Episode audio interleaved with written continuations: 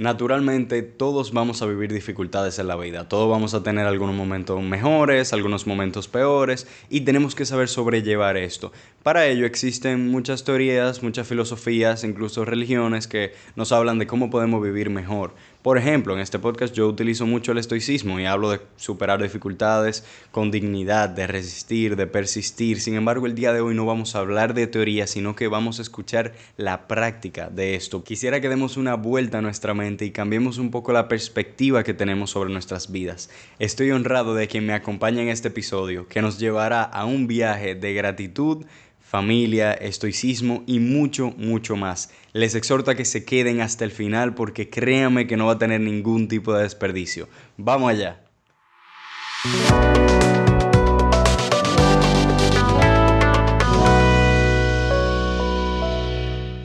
Señores, bienvenidos a Cristoico, su podcast para fundir, acompañado como siempre de su host, su servidor Ernesto de Dios y les agradezco de antemano por estar aquí. Señores, qué episodio vamos a tener el día de hoy. Me complace presentarles a Samantha Saldivia, Sami, como todo el mundo la conoce, y la voy a presentar antes de comenzar con el episodio que ustedes van a ver que es magnífico. Y la voy a presentar para que ustedes se puedan identificar con ella y la conozcan ya que tenemos una invitada extranjera. Así es.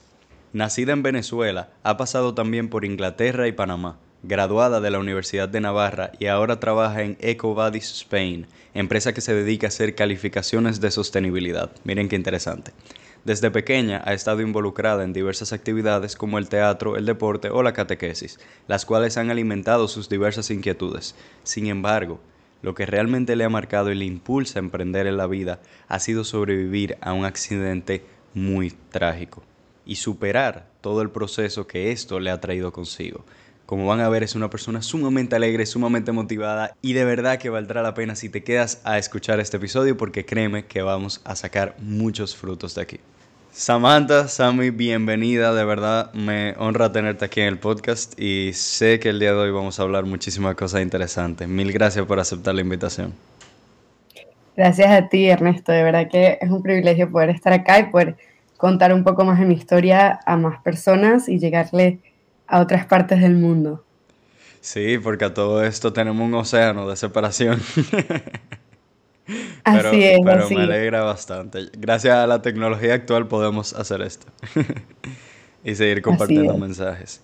Pues sí, comenzando un poco, y antes de entrar en materia así de que filosofía de vida, no. ¿Quién es Samantha? ¿Cómo eras tú de niña? ¿Cómo comienza tu vida? ¿De dónde vienes? Buenísimo, es súper buena pregunta porque creo que desde mi acento nadie lo va a agarrar, ya que me he movido por muchos lados.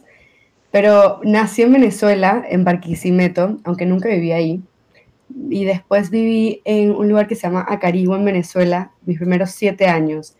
Y te digo que era un lugar súper mágico porque vivíamos como en el campo, entonces tenía como de clases equitación entonces era una infancia súper como inocente, súper divertida, súper llena de, como que nosotros decimos el monte, pero realmente como que me, me enseñó muchas cosas de, de, disfrutar el momento, de la naturaleza, de, y estar con mi familia, porque en ese momento no estaban como mis tíos, mis abuelos, o sea, mi familia como externa, sino que era yo con mis padres y mi hermana.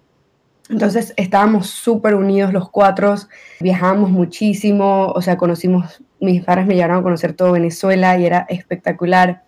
Y no sé, éramos demasiado felices. Mis papás tenían muchos amigos y nos llevaban a, cualquier otro tipo de evento y, siempre los veías como en este ámbito social donde simplemente la gente quería estar alrededor de ellos. Y eso a mí me llenaba demasiado. Yo decía, yo quiero ser como mis papás, yo quiero que mi mamá me enseñe a, criar a mis hijos, a hacer todo lo posible, porque yo quiero que lo, que yo tenga a futuro sea igual que lo que tengo ahora. Y, siempre como que lo pensaba y estaba súper feliz. Y en eso me fui, las cosas en Venezuela se pusieron un poco más grave con la situación, sobre todo mm, de seguridad. Y mis padres decidieron enviarme, bueno, y yo también quería irme a Inglaterra a un, a un internado. Y en Inglaterra estoy en un internado viviendo con puras como niñas eh, en una casa como de 30 niñas y fue súper divertido y yo decía, ay, yo no extraño a mis papás, yo estoy aquí feliz, eh, viviendo, este, pasándola súper bien y simplemente les escribía, los llamaba en, las noches, pero realmente como que no me hacían tanta falta. No, tú tenías esa sensación de libertad, claro. Sí. Te puedo hacer una pregunta. Pero bueno, al final... hay, hay una gran creencia de que los internados son muy estrictos. ¿Tú los recuerdas así? El mío no era tan así, o sea, claro que hay distintos tipos de internados, pero el mío era muy enfocado en los deportes y lo académico, tenías como que los dos extremos. Entonces, siempre cada como que quarter que teníamos, nos cambiaban de deporte. Entonces jugué hockey en grama, jugué unas cosas que se llaman netball, que es como un básquetbol, cosas que nunca me hubiese imaginado. había escuchado eso. ya, total. Entonces fue súper, súper divertido. Lo recuerdo, o sea, como súper, como lo dijiste, como liberador. ¿En qué edad más o menos fue lo del internado? En ese momento tenía 10 años, o sea, fui, eh, yo voy con el año, nací en el 2000, ahorita mismo tengo 23, pero en ese entonces entré en septiembre del 2010 y tenía 10. Yo siempre he pensado que nacer en el 2000 tiene que ser muy chulo, porque contar la edad es facilísimo. no puede engañar a nadie. Enero. Sí, cumple en enero, o sea, no hay de otra. Total. Oye, pero qué chévere, qué chévere. Entonces, a todo esto tú estás en Inglaterra en ese momento. Y... Sí, y bueno, aquí voy a entrar un poco más en, en detalle. Y bueno, estoy en Inglaterra y bueno, ya estuve un semestre y me regresaba a Venezuela para pasar las navidades. Bueno, feliz porque iba a estar con mi familia, iba a poder ver a mis amigos de, Venezuela, de todo esto. Y mm, mi papá era piloto o sea, tenía una avioneta, entonces nos íbamos a Margarita, que es una isla que queda cerca de Caracas, eh, donde iban a estar todos los amigos y eso. Y bueno, la pasamos súper chévere, una semana en la playa y tal, y ya después como que nos regresamos a Inglaterra. Entonces, enero 7 del 2011, nos montamos en la avioneta para irnos a Caracas y resulta que había como humo en la avioneta. Entonces nos dimos cuenta y nos regresamos, al, al, o sea, nos regresamos para que la chequearan y pasó como dos horas, la verdad que no me recuerdo cuánto tiempo. Y los oficiales dijeron, no, no, sí, todo está bien, se pueden volver a ir. Y nosotros como que, bueno, dale. Y lo único que recuerdo es que nos montamos, seguía habiendo humo, pero esas avionetas tienen como unas ventanitas. Entonces mi papá simplemente abrió esa ventanita para que se fuera el humo y yo me acosté en las piernas de mi nana a dormir y lo único que recuerdo es despertarme en el hospital. O sea, no sé nada solo me, desperté en el hospital y, y, estaba con una tía, yo le preguntaba a mi tía, ¿qué pasó? ¿Qué pasó? Y me decían, no, Sammy, tuviste un accidente, o sea, estuvieron en un accidente, eh, estamos en San Carlos, se llamaba el lugar, después me transfirieron a Valencia, que es otra ciudad allá en Venezuela, y, y bueno, estábamos en el, o sea, no me decían nada, venían muchos familiares y yo decía, pero ¿qué pasó? ¿Qué pasó? Y no me decían nada, eh, preguntaba, ¿dónde están mis padres, mi hermana? y me decían, em, ellos estuvieron, o sea, están más críticos y no los podemos ver. Y llegó, eso fue como por cinco días. Yo estaba como en, cuidados, intensivos, tenía varias cortadas. No tenía ninguna lesión grande, sino puras cortadas, como cinco cortadas y, me las estaban curando. Pero, o sea, en ese momento te, te preocupaba más la incertidumbre. Sí, la verdad que yo estaba en, el oblivion, ¿sabes? No tenía ni idea de qué estaba pasando. Pero entonces llega el 12 de enero y mi cumpleaños es el 13. Y el 12 de enero venían como muchos amigos a verme al hospital y entran a la sala, al cuarto del hospital como que mis abuelos, con mis tías, y ya vienen y me dicen, se sientan y me dicen, Sammy, bueno, eh, lo que pasó es que eh, se cayó el avión, hubo un accidente fatal y eh, tus papás y tu hermana y Yaya, que era mi nana, y Luigi, que era un primo, eh, fallecieron. Y en ese momento, claro, como cualquier niña, tenía 10 años, eh, a punto de cumplir 11, obvio, llorando y tal, pero mi abuelo me recuerda que supuestamente en ese momento le dije como, todo va a estar bien. O sea, no sé cómo, ¿Tú dijiste pero eso es lo que dice mi abuelo. De obviamente no me recuerdo mucho, sí me recuerdo que estaba llorando. Claro. Eh, pero claro, después de como cinco días sí era raro, ¿sabes? Y como que sentía, sentía algo, ¿sabes? La intuición, cosas así. Entonces, ya de ahí como que me quedé un rato más en, en, Venezuela, en Caracas, con mis abuelos, como tres meses, pero yo ya me quería regresar al internado. Entonces me regresé al internado y ahí estaba súper bien porque como que no pensaba en el tema, eh, estaba rodeada de puras amigas que también estaban lejos de sus padres. Y luego en el 2013 ya mis abuelos me dicen como que, bueno, no, vente a vivir con nosotros en Panamá. Y yo como que, bueno, está bien. Pero ahí, cuando me mudo a Panamá a vivir con mis abuelos, fue como un shock bastante grande, porque ahí realmente ya estaba viviendo al día a día recordando que no estaban mis padres. Claro que antes lo había sentido por, por la ausencia y todo, pero era otro nivel y ahí sí me... Eh, o sea, perdí un poco el camino, un poco el, la, las ganas de vivir. La verdad que llegaba del colegio como sin ganas de hacer tareas. ¿Sabes cuando te estresas por los exámenes? Yo decía como que ¿para qué me voy a estresar por esto si yo ni siquiera quiero estar acá? Yo quiero estar es con mis papás, con mi hermana. Y la verdad que eran pensamientos muy, muy negativos. Hasta que, bueno, Sí, o sea, me imagino siendo justo la, la, entrada de la adolescencia, o sea, eso era todo junto. Exacto, entonces se mezclaron mucho esas hormonas, esa incertidumbre que uno siente cuando es un adolescente, con el rechazo a mis abuelos porque, porque yo no quería aceptar lo que había pasado, pero también porque era demasiado dolor. Y no era solo dolor para mí, sino para mis abuelos. O sea, yo, por ejemplo, si les hacía alguna pregunta del tema, era algo como muy doloroso para hablarlo, siempre terminábamos llorando. Entonces yo simplemente lo quería obviar, como que no quería hablar del tema, me cerré muchísimo. En el colegio con mis amigas yo actuaba súper normal, pero en lo que llegaba a mi casa me encerraba y, o sea, era, era, muy duro en mis abuelos. Em, y claro, súper entendible, me entendía mucho, me dieron muchísimo espacio.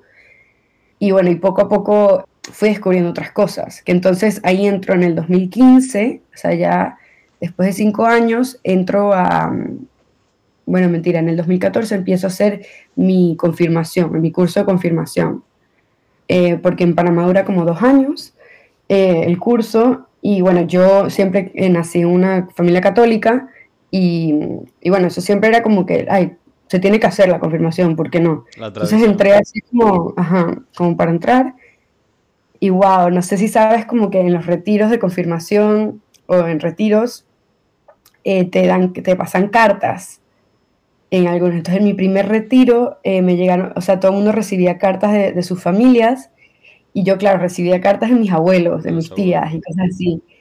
Y el primer retiro que tuve, wow, o sea, sentí como una rabia dentro de mí que era como que yo no quiero leer estas cartas yo la única carta que quiero leer es la de mis papás, que no la tengo.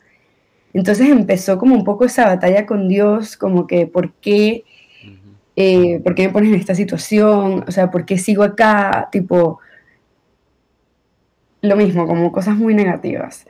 Y, y, bueno, igual seguí porque, bueno, tenía amigos en la confirmación, entonces me la pasaba bien. Y hubo, o sea, después de dos años de confirmación en esa, en esa lucha, como que en verdad me, empecé como que a, me empezó a gustar la catequesis, como que me parecía muy interesante lo que me contaban. Entonces empecé como a reformar un poco mi relación con Dios en el sentido de, más o menos de la fe, pero no tanto de, la aceptación todavía de lo que me había pasado. Llegamos al último retiro de confirmación y, y tuvimos una dinámica en la que nos pidieron como escribe en tres papeles eh, las cosas más importantes para ti, o sea, tus tres cosas más importantes. Y típica cosa, uno va y, bueno, pone, ay, bueno, Dios, familia y amigos. Y entonces nada, lo cerré y tal, y dicen, bueno, cierran los ojos. Cierro los ojos y nos quitan uno o dos papeles. Cuando yo veo, me habían quitado un papel. Me habían quitado familia y tenía Dios y amigos. Y no sé cómo, o sea, bueno, yo digo que, que fue inspiración divina, en ese momento logré como reflexionar y dije, ok, yo ya sé que me quitaron a mi familia, pero esto a lo mejor se puede significar que le estoy dando demasiada importancia a Dios y a mis amigos y no suficiente a la familia que todavía tengo en esta vida, a mis abuelos, a mis tías. Una pregunta para, que, para, para ver si estoy entendiendo. Nadie veía eso que tú habías escrito, ¿verdad? O sea, estaba doblado. Sí, doblado, exacto. Lo doblé y estaba boca abajo. No, o sea, era al azar. Y en ese momento, cuando hago esa reflexión, digo, wow, es verdad, o sea, tipo, tengo unos abuelos que han dado la vida por mí, la educación que me están dando, el amor que yo recibo en mi casa, o sea, todo, y yo no los estoy apreciando. Y en eso regresé de, ese retiro de típico que llegas como a una misa y el abrazo que les di, o sea, es que no se me va a olvidar nunca, fue como un abrazo genuino de, agradecimiento. Y, yo siempre me gusta preguntarle como a mis tías y a todas que, me han visto como que durante todo este tiempo y, les digo, ¿tú viste ese cambio en el 2015? Y todo el mundo dice, sí, Sammy, o sea, fuiste una antes y después. Porque es que, o sea, empecé a dar gracias y empecé a valorar lo que tenía muchísimo más. Y bueno, claro, con el tiempo fui reflexionando mucho, o sea, de otros temas, pero ese momento, el agradecimiento fue lo que, lo que más me ayudó a, derrumbar esa pared que yo me había puesto a mí misma. Fue, o sea, y bueno, y después o sea, ya gracias al agradecimiento me fui dando de muchas otras, me, me fui dando cuenta de otras cosas, como, como ver, mm, o sea, algo que me gusta hacer mucho hoy en día es buscar a mi familia en distintos lugares. O sea, yo trato de contarle un poco a las personas que han perdido a familiares o personas muy queridas, es que, bueno, yo creo que siguen con nosotros y tú los notas, o sea, cuando los tienes presentes, los notas en las cosas más pequeñas. Y, como que reflexioné y, como en Inglaterra, cuando estaba en el internado, o sea, era uno de mis últimos años de internado, y un día estaba caminando por la pradera, porque quedaba como en las afueras también, en un, en un, pueblito, estaba caminando con por la pradera con la familia de mi mejor amiga, entonces estaban todos ellos como en familia y tal, y yo me sentía un poco sola. Y en eso vi como a la izquierda había como un montecito y habían tres ovejas viéndome, o sea, como que siguiéndonos. Y entonces yo dije, o sea, de una, como que mi papá, mi mamá y mi hermana, o sea, ahí conmigo. Y desde entonces siempre como que intento como buscarlo en esas cosas chiquitas y la verdad que es lo que más me llena. Y no solo en cosas chiquitas, sino también sus amigos que, que siguen acá y que me apoyan y, están pendientes de mí. Intento exprimirles toda la información sobre mis papás porque, claro, viví 10 años con ellos, pero, pero bueno, ya ahorita llevo más de mi, más de lo que viví con ellos, porque viví 10 y ahorita ya llevo 13 sin ellos. Entonces, ¿sabes? Hay pocas cosas que, que puedo materializar eh, al respecto de ellos. Y, bueno, y hace poco también una tía me mandó un folder de fotos que tenía, me lo estaba guardando. Y eso ha sido, o sea, increíble. Me puse literal todo un día a ver fotos y fotos y videos y, yo me imagino tú con las lágrimas. Y bueno, la verdad que no lloré, o sea, soy un poco dura en ese sentido ah. de, de, las emociones. pero, pero, más bien como. No lo, no lo, digo por mal, o sea, quizá incluso por el mismo agradecimiento. Exacto, yo sentía mi corazón, o sea, latir y en llamas de, de como que ver toda mi, mi, mi, infancia en fotos, porque yo, yo hoy en día digo, ay, qué fastidio que hoy en día tomamos fotos de todo.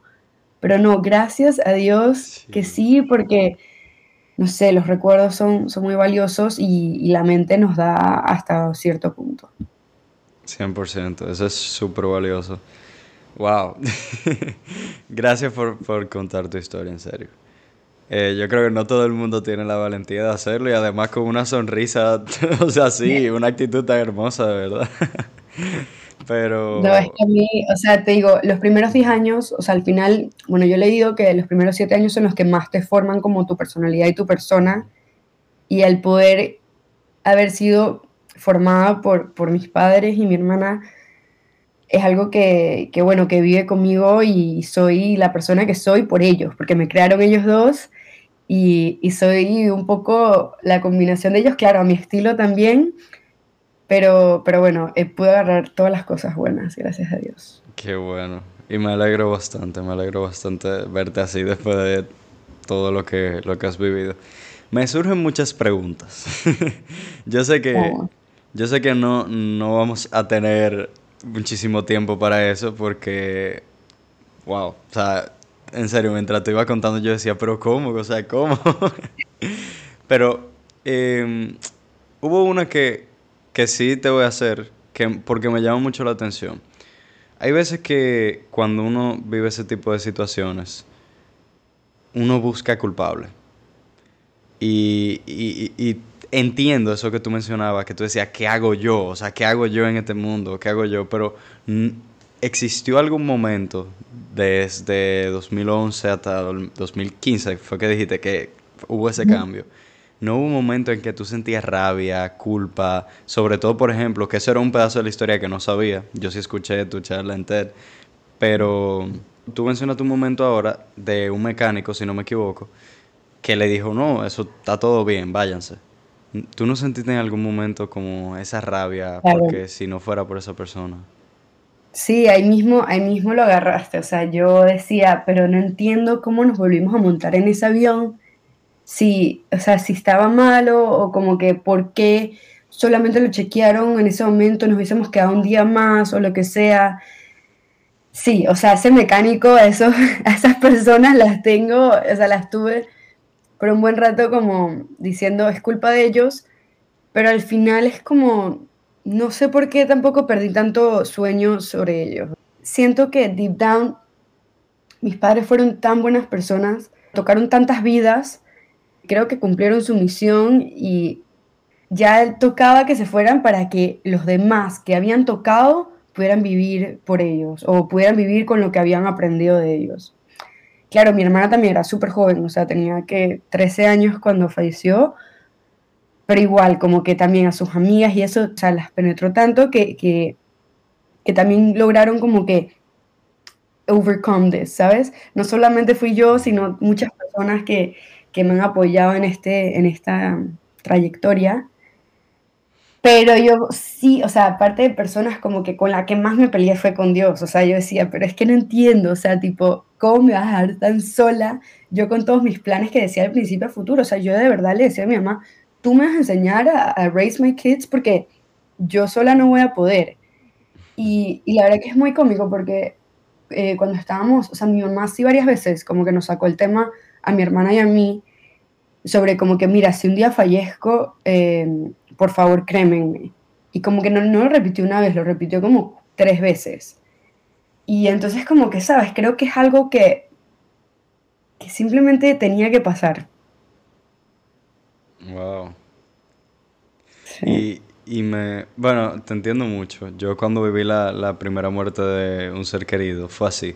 Bueno, viví todo mi proceso, que no voy a contar ahora porque esto no se trata de mí, pero pero sí después de ese tiempo de sanación, como que ya llegó el momento en que todo en la familia entendimos, ok, tenía que pasar así.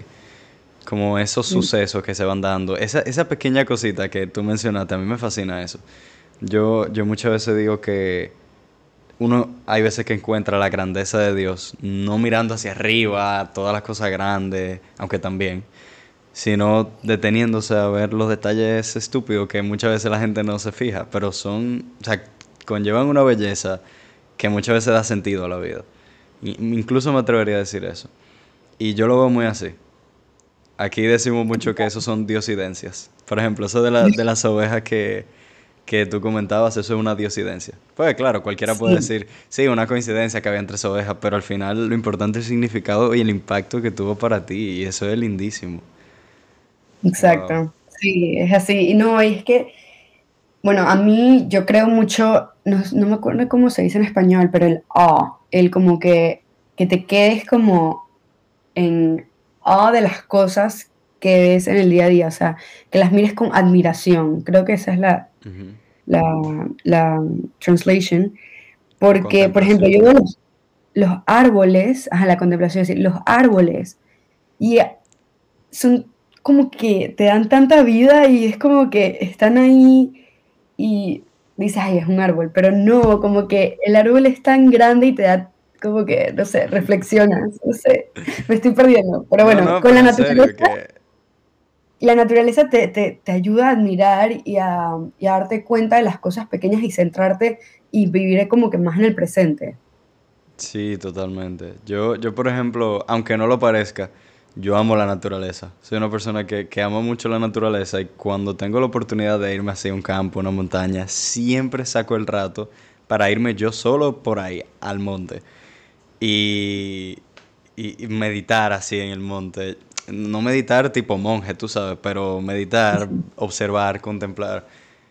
más de una vez. De hecho, en severas ocasiones yo acabo con los ojos aguados, simplemente por observar y por pensar. Y no es que está pasando nada, pero es que la vida tiene muchas cosas bonitas, solo uno tiene que contemplar. Creo que esa es la palabra. Sí, o sea, la tienes que...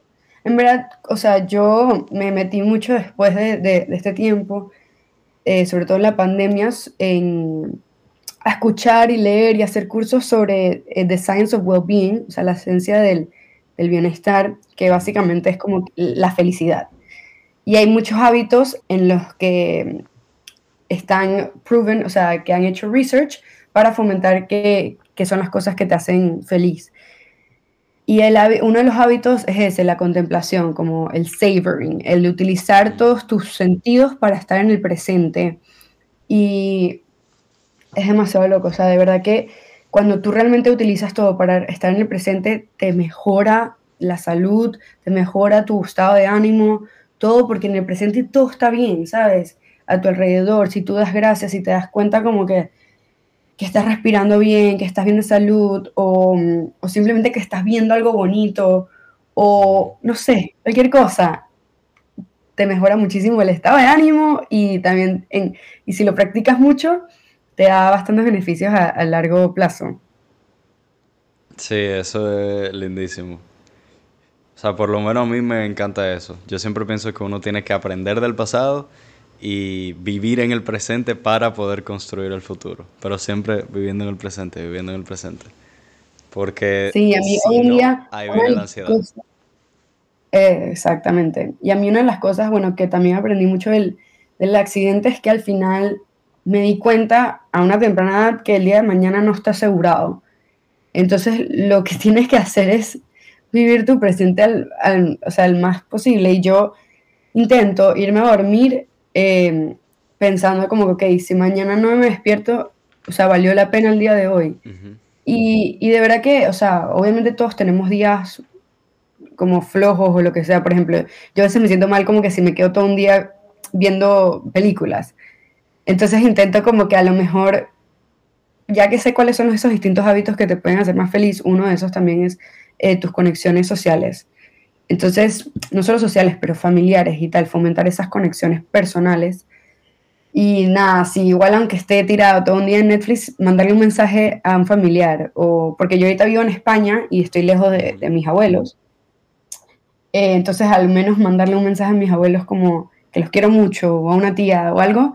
Entonces ya como que, ¿sabes? Hiciste algo bueno, le impactaste la vida a alguien, este, no sé, hay muchas cosas que... Yo ahora mismo en, en las últimas semanas he, intentado practicar eso. Eh, como de mejorar eso de que si pienso en alguien, pues déjame escribirle. Porque, ¿por qué no? Eh, me, ha pasado, por ejemplo, en grupo de oración o en la misma misa, que si pienso en alguien, conchale, déjame orar por la persona. O sea, yo no sé lo que está pasando. Y solamente dos o tres semanas que tengo haciendo eso, me he dado cuenta de el poder que uno tiene para alegrar a una persona. Con un mensajito, con una palabrita, con un abrazo es impresionante. O sea, el otro día yo encontré a, una ex profesora mía, por decirlo así, del colegio, en misa, y no la pude saludar porque ella se fue rapidísimo al final, y yo, bueno, pues no hay ningún problema. Pero yo dije, déjame escribirle un mensajito, tengo su número, ¿por qué no? Y simplemente le escribí un mensajito diciéndole, mira, te vi en la misa, me alegró verte, oré por ti, eh, y ya, solamente eso ella me respondió como con cinco mensajes diciéndome que qué lindo, que gracias, que sé yo, que me mandó un par de stickers. Entonces, para mí eh, e, ese, eso significa mucho, porque significa que si la persona me respondió así es que leyó el mensaje con una sonrisa. Y yo creo mucho en el poder de la sonrisa y lo valoro bastante. Pero, antes de que se me olvide, hay, tú mencionaste ese, ese tema de que uno puede morir en cualquier momento. Y mm, ahí metiendo un poco la pincita del estoicismo, que yo siempre trato, hay un concepto muy estoico que es el memento mori. Eh, básicamente recuerda tu muerte, en latín. Es un recordatorio de tu muerte. Tenemos varios estoicos que hay veces que puede sonar crudo, pero yo creo que entendemos un poco la, filosofía. Por ejemplo, Marco Aurelio decía, no actúes como si tú fueras a vivir para siempre. Imagínate que mañana mismo tú puedes morir, actúa como tal. Incluso hay autores que, no, no recuerdo cuál ahora mismo, que dicen, nosotros somos un cadáver viviente. En cualquier momento, ese hálito vital, esa alma, se va. Y tu cuerpo quedó ahí mismo. Y yo creo que aunque pueda sonar crudo para alguna persona, sonará mal, pero a mí me apasiona mucho hablar del tema de la muerte porque yo no lo veo como algo malo. Duele, sí, sí duele, pero no es algo malo, es natural. Y a mí ese, ese recordatorio siempre lo tengo bien presente, intentando, como que eso me ha pushed a todos los días intentar dejar algo positivo, dejar algo positivo, dejar algo positivo y no perder el tiempo. De forma que si mañana yo me muero, estoy contento con mi vida. Yo sé que no siempre se va a poder lograr. Yo sé que uno no siempre lo va a poder lograr. Hablan días que uno está, ay, ya, tiro todo. Pero vivir así para mí es una maravilla. Y quiero saber qué tú opinas de eso, habiendo vivido, o sea, algo tan fuerte que yo no, no puedo explicar. ¿Cómo tú has sabido adoptar esa filosofía aún habiendo vivido un trauma que cualquier persona fácilmente lo que hace es al revés, tener rechazo hacia eso, tenerle miedo a la muerte? No, completamente. O sea, todo lo que has dicho, soy igual. O sea, no hay nada mejor que saber que el día de hoy, es lo único que, tienes. Y, y, es que vivimos in a rush. O sea, de la nada todos queremos hacer mil cosas al día. Entre el más rápido lo hagas mejor. Entre, o sea, tenemos como muchísimos to-do lists, quieres hacer tal, tal, tal y tal y no nos tomamos como que el tiempo a, realmente darnos cuenta si lo que estamos haciendo nos está sumando de una manera personal, porque es que al final eres tú el que sea, o sea, el que te puedes morir mañana y, y ponte, no la empresa o lo que sea. Ahorita yo estoy trabajando y eso, a veces veo como que, o sea, que estamos haciendo algo y simplemente como que no, no, no paras a pensar como que, ok, ¿cómo este algo impacta en el proyecto que estoy haciendo o algo, sino que es como que lo haces muy porque lo tienes que hacer. Claro, por ir saliendo de las tareas. Sí, pero bueno, yo cómo, cómo utilizo esta idea, o sea, yo básicamente, uno, sé que es muy fácil compararse, es muy fácil compararse y por eso queremos hacer todo tan rápido, todo, porque queremos como que estar al mismo nivel que, que otras personas. Pero cosas que me ayudan a mí es, bueno, uno, todos somos muy distintos y es tener esa compasión con uno mismo, como la puedes tener con otras personas, pero con uno mismo. Es como que yo tengo, soy la persona que soy y, doy lo que doy. Básicamente eso. Recordar que, o sea, ser autocompasiva y bueno, y para ser más como, ir más al grano, eh, yo trato de, o sea, yo sí tengo como que, no un to-do list, pero tengo la lista de las cosas que sé que tengo que hacer algún momento de mi día para, mm, para como que sumarle a, ese a mi bienestar. Entonces yo poco a poco me he ido conociendo, tratando de hacer mini estudios, em, porque bueno, después de haber hecho el curso de, la, ciencia del bienestar, aprendí los hábitos sobre la gratitud, el savoring, em, la importancia del dormir, las social connections, kindness, eh, goal setting y todo esto. Y poco a poco me he ido conociendo y de cómo aplicar estos hábitos. Y realmente me di cuenta que cuando yo no dormía mis ocho horas, dormía siete, pasaba de mal humor. Y yo pasé de mal humor como todo un semestre de la universidad porque no dormía mis ocho horas. Me empecé a tomar pastillas de energía para poder tener energía en el día. Y después, como que cuando terminé la universidad y empecé a dormir las ocho horas, me di cuenta que no las necesitaba. O sea, como que era eso el tema. Entonces, estar consciente de lo que tu cuerpo te pide, el sueño, que muchas veces decimos, ay, somos jóvenes, podemos dormir menos, puedo ir a tal fiesta y tal. Pero bueno, por ejemplo, a mí me impacta y me quita bienestar, me quita felicidad. Entonces, bueno, como que si yo me recuerdo que tengo que hacer ciertas cositas en mi día a día, sé que voy a tener un día efectivo, un día feliz, un día en el que voy a poder ayudar a alguien más. Si dejo de si empiezo a vivir muy en el momento, a hacer cosas sin pensarlo, might as well die tomorrow. O sea, porque no voy a estar añadiéndole valor a, a mis cosas. Y ojo, ok, por ejemplo, hablemos un poco de, o sea, yo he caído muchas veces en las cosas mundanas, digamos, de que salir de fiesta todo el tiempo, ¿no? Con mis amigos, que me la paso buenísimo. Pero ya ha llegado el momento que es, sé priorizar cuándo salir para pasar con mis amigos y pasarla bien y fomentar esa relación, pero ¿y cuándo mi cuerpo necesita descansar? O cuándo necesito descansar y reflexionar y a lo mejor es llamar a mis abuelos por FaceTime, ¿sabes? Como que, entonces, uno empieza como que a hacer un balance de prioridades, a conocerse más para poder sacarle el mejor provecho al día eh, de una manera como que añadiría la palabra fulfilling. Yes, exacto. Esa es la palabra. Sacarle el provecho oh. todos los días para que uno se sienta pleno. Eso me parece lindísimo.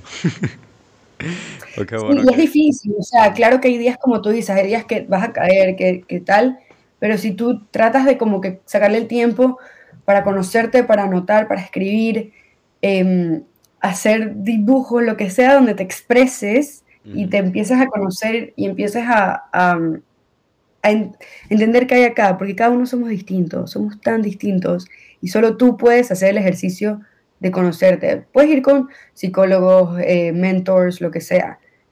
Ellos te pueden guiar a hacerte las preguntas necesarias para tú entender lo que hay acá. Pero si no, si no lo trabajas tú, nadie más te lo va a hacer, ¿sabes? Y yo, bueno, o sea, este un poco mi historia como que también me ayuda mucho a, escribirle cartas a mis papás. Les ah. escribo cartas a veces en las noches o, o sea, no sé, cuando quiero. Eh, porque siento que así también me guían, como que cuando, y está um, scientifically proven que cuando escribes, reflexionas muchísimo y, y, puedes, entonces, ¿sabes? Cuando escribo, puede ser, dije, de mi día, ¿sabes? Simplemente dije, hoy hice tal pero te ayuda como que a concientizar varias cosas. Eso me parece bellísimo. De hecho, en la temporada anterior del, podcast, el último episodio fue uno sobre salud mental. Y hablábamos que el punto principal es conocerse uno mismo. Eso es lo primero. Porque al final, como tú mencionaste, toda la persona, si bien podemos tener hábitos que generalmente son buenos, por ejemplo, no ser adicto a una sustancia es bueno, o sea, punto. Porque eso está comprobado. Pero a pesar de eso, todo el mundo tiene su camino, tiene sus actividades, tiene sus áreas que son lo que realmente le llena y que le hace feliz. Entonces eso es lo primero, conocerse. Y, me alegra mucho que tú tengas como tan presente esas actividades para conocerte, agradecer y todo eso. Y no quiero terminar el podcast sin hacerte, que yo creo que la pregunta de oro. ¿Cuál es y cuál ha sido la importancia de la gratitud en tu vida? De hecho, creo que este es el, mensaje principal de este podcast y me gustaría que así fuera porque cuando tú y yo hablamos antes, tú me dijiste eso, es que es gratitud, de eso se trata. Entonces, no es así. Es así, porque al final sin la gratitud, de verdad que ese día en el 2015, en el, en el retiro, no me hubiese dado cuenta de, de lo que tenía.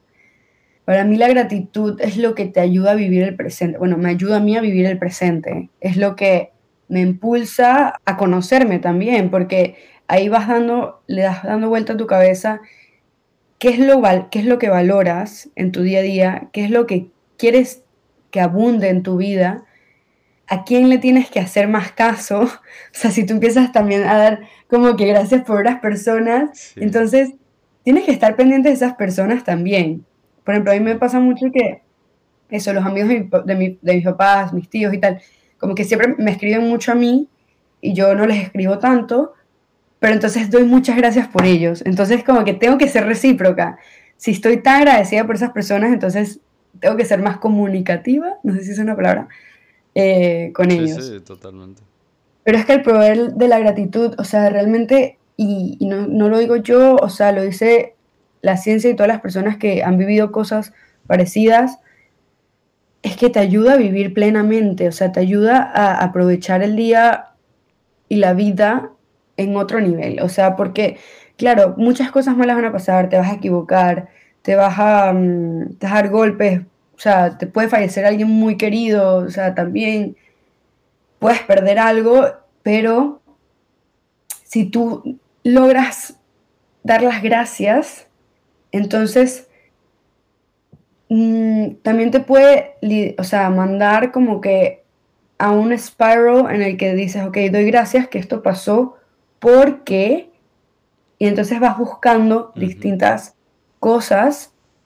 Bueno, hay una teoría de los, de los cinco porqués, o sea que tienes que hacer como cinco porqués para llegar a la, a la root de, de lo que pasó. a la raíz del problema o la situación. Entonces, nada, como que, y la gratitud es una manera muy fácil de empezar, una muy fácil de empezar a conocerte, a, aceptar cosas, a, y a vivir en el presente. O sea, yo de verdad que es lo que, lo que más intento hacer. Y bueno, siento que soy una persona ahorita que ya vive con la gratitud, o sea, como que vivo de que camino, yo cuando camino al trabajo, como que intento, como decía, savor my, my path, mientras doy gracias, o sea, simplemente como que voy viendo como que, wow, el cielo está espectacular hoy, doy gracias por el cielo.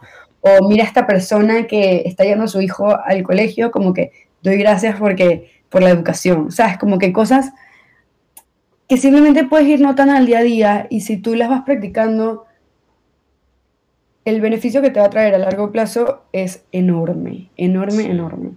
Bueno, pero me, me, parece extraordinario. Yo doy fe y testimonio de que funciona. o sea, lo que es ser grato, para mí, primero una de las cosas más admirables cuando yo veo a la otra persona, pero cuando me miro a mí, mi vida ha dado un giro de 180 grados desde que yo comencé a agradecer. Coincidencialmente, o es una diosidencia, em, yo creo que el punto de inflexión, un punto de inflexión en mi vida fue justo cuando yo tenía 15 años también, en 2019 eh, fue una montaña rusa ese año. Ahí fue como te comenté, perdí a, mi abuelo materno y pasaron muchísimas cosas. El asunto es que tuvo muchísimas cosas malas, tuvo muchísimas cosas buenas, pero me enseñó a agradecer. Y eso es lo principal. Y ya cuando yo estaba terminando el año, eh, tenía un tiempo interesándome, gracias al impulso de mi hermano, en libros de crecimiento personal y comenzamos a ir a bueno, fuimos, porque es un evento, a un seminario intensivo que es de crecimiento personal, de un, eh, no sé si se llama coach, pero bueno, un motivador, influencer de aquí que es muy famoso. Entonces fuimos a ese evento y ese evento a mí me cambió mucho. Ahí él recomendó hacer un diario de gratitud. Y yo, bueno, vamos a probarlo, a ver qué tal. Oye, desde 2019 y no he parado, todos los días que me despierto por la mañana, escribo lo que agradezco. Marco Aurelio tiene una frase que dice, cuando te levantes por la mañana, piensa en el precioso privilegio de amar, respirar, andar, etc. Entonces yo cada vez que me despierto digo, gracias Señor porque tengo la oportunidad de amar, de pensar, de caminar, de tomar agua. Y yo ahí en mi mente, y hay veces que lo digo en voz alta, pues repito todas las cosas que agradezco, pero cuando lo escribo, y esto lo recomiendo, intento escribir algo como muy específico que yo agradezco del día anterior y así todos los días. Y yo no puedo explicar con palabras el impacto que eso ha tenido en mi vida. Y me pasa lo mismo que a ti. O sea, ya, ya uno tiene el hábito tan inculcado y me parece hermoso, de verdad, que inconscientemente uno va agradeciendo por esto, agradeciendo por lo otro. Es como, qué sé yo, por ejemplo, la, la persona que van caminando en un campo y van dejando semillitas para plantar. Pues, para mí es así. O sea, yo voy caminando por la vida y cada vez que yo agradezco es como voy tirando una semillita. Y aunque estoy haciendo una analogía, metáfora, qué sé yo, en realidad sí tiene sentido, porque para mí agradecer es como sembrar una semilla. Cada vez que yo agradezco es algo que yo voy a cosechar, sea a corto, mediano o largo plazo. Y, y yo, lo, yo, yo, lo, he vivido así, o sea, para mí es maravilloso. Eso nunca no lo había visto, o sea, esa metáfora me encantó. Y creo que le va a ayudar a muchísimas personas. porque, sí. exacto, ahí ves el impacto que tiene, porque al final una semilla es un fruto y esos frutos siempre son valorados. Para mí, o sea, yo me, eh, me cuesta en verdad mucho escribir, o sea, a veces soy vaga y me cuesta escribir. Entonces ahora tengo una aplicación en el celular que me hace, en las, tengo que hacerlo en las mañanas y en las noches. En las mañanas me dice como que, ¿por qué agradezco hoy? ¿Qué me gustaría que pasara hoy? Y una afirmación. Y después en las noches es como que, ¿qué, algo, qué bueno pasó hoy y que puede mejorar? Ok. Y entonces está súper chévere, me encantó. Lo empecé justo en los, este año en enero, porque dije, ok, ya, tengo que ser más materialista, o sea, como que materializar más eh, mis palabras, porque a veces me cuesta, o sea, te digo, a veces soy como emotionally, a veces soy un poco tough, y, y bueno, quiero como que no solo dejarlo para mí, sino también como que poder expose it. Y hay una cosa, em, o sea, yo me, en la universidad empecé a hacer unos talleres que se llaman Airplane Mode, y básicamente es em, como que desconectarse el celular para desconectarse como que de esa rutina tan rápida del, del, día a día y poder conectar un poco consigo mismo y con otras personas que estén alrededor. Y, y una de las cosas que hago en esos workshops es hablar sobre distintas cosas de la gratitud. Entonces, claro, está el, el Gratitude Journal, lo que dices, y hay otra práctica que me parece súper interesante, que es el Mental Subtraction, y es pensar en un evento que haya pasado positivo, positivo en tu vida, pero que ya, ya lleva rato de haber pasado y como que te piensas, ¿qué no hubiese ganado si ese evento no hubiese pasado? O sea, ¿a qué personas no hubiese conocido? Eh, ¿Qué oportunidades no se hubiesen presentado? Eh, ¿Dónde a lo mejor estaría hoy mismo? Porque a veces we take things for granted. Entonces, cuando haces ese trabajo de, ok, si eso no hubiese pasado, lo valoras aún más. Entonces, como que, y ahí das las gracias por lo que realmente tienes ahorita. Y me parece súper chévere. O sea, es algo distinto también que la gente puede hacer. Tengo una sola pregunta. ¿Has pensado trasladar esos workshops a otros países? bueno, ahorita este, lo había hecho en la universidad. Eso suena genial los había hecho en la universidad y justo el martes que viene voy a hacer uno en el trabajo para ver qué tal. Eh, y bueno, y ahí veremos cómo va la, la, trayectoria de los airplane modes. A mí me parece que eso es lindísimo. No, y, y, de verdad que el feedback, o sea, en la universidad fue increíble. O sea, las personas, sobre todo, o sea, no sé si era porque la época de la universidad, en verdad, a veces uno no desconecta y, y, estás como que saliendo un poco de la adolescencia y, y, como que lo necesitas. Entonces siento que es esencial para poder reflexionar en el día a día. Quiero probarlo ahorita que estoy con personas un poco más mayores a ver si, si es el mismo efecto o si realmente es más para el público universitario, así que vamos a ver cómo... Pero yo imagino que eso es parte de lo lindo de, de hacerlo con un grupo diferente, o sea, todas las personas son diferentes y eso siempre debe ser especial. Sí, sí, sí, total. Te, voy a pedir los datos de, de, ese workshop. A mí me encantaría hacer algo así. Perfecto, me gusta, me gusta. Pero nada, eh, creo que hemos tenido un espacio lindísimo el día de hoy y te lo agradezco de corazón. Estoy seguro, seguro que si ya sea una persona, Emma, no importa que no lo vea nadie ya, yo me he llevado de todo aquí, o sea que mil gracias. No, y yo también, de verdad que tenía un rato sin, sin estar hablando de estas cosas em, y necesitaba, necesitaba volver a, reconectar y todo. Así que gracias a ti por darme el espacio, por, por poder em, reflexionar, hablar y, y, inspirar o, o simplemente ayudar a otra persona que esté por ahí. Claro, claro que sí. Bueno, ya lo último que falta, yo siempre le pido a los invitados que den una exhortación final a quien está escuchando. ¿Qué sería como esa cosa puntual que tú le dirías a las personas para eso, para ayudarla con su vida? Diría, o sea, vive el día de hoy como si fuese tu último. O sea, acuéstate pensando si realmente estás satisfecho con lo que hiciste hoy. Súper. Ya, yo creo que con eso estamos perfectos. De verdad, mil gracias. Espero que a todas las personas que, que, hayan escuchado el podcast o que lo hayan visto en YouTube se hayan llevado algo bueno. Estoy seguro que si alguien llegó hasta el final, seguro que sí. Porque de verdad me ha encantado esta conversación. Así que mil gracias. Y bueno, pues seguiremos comunicándonos, espero.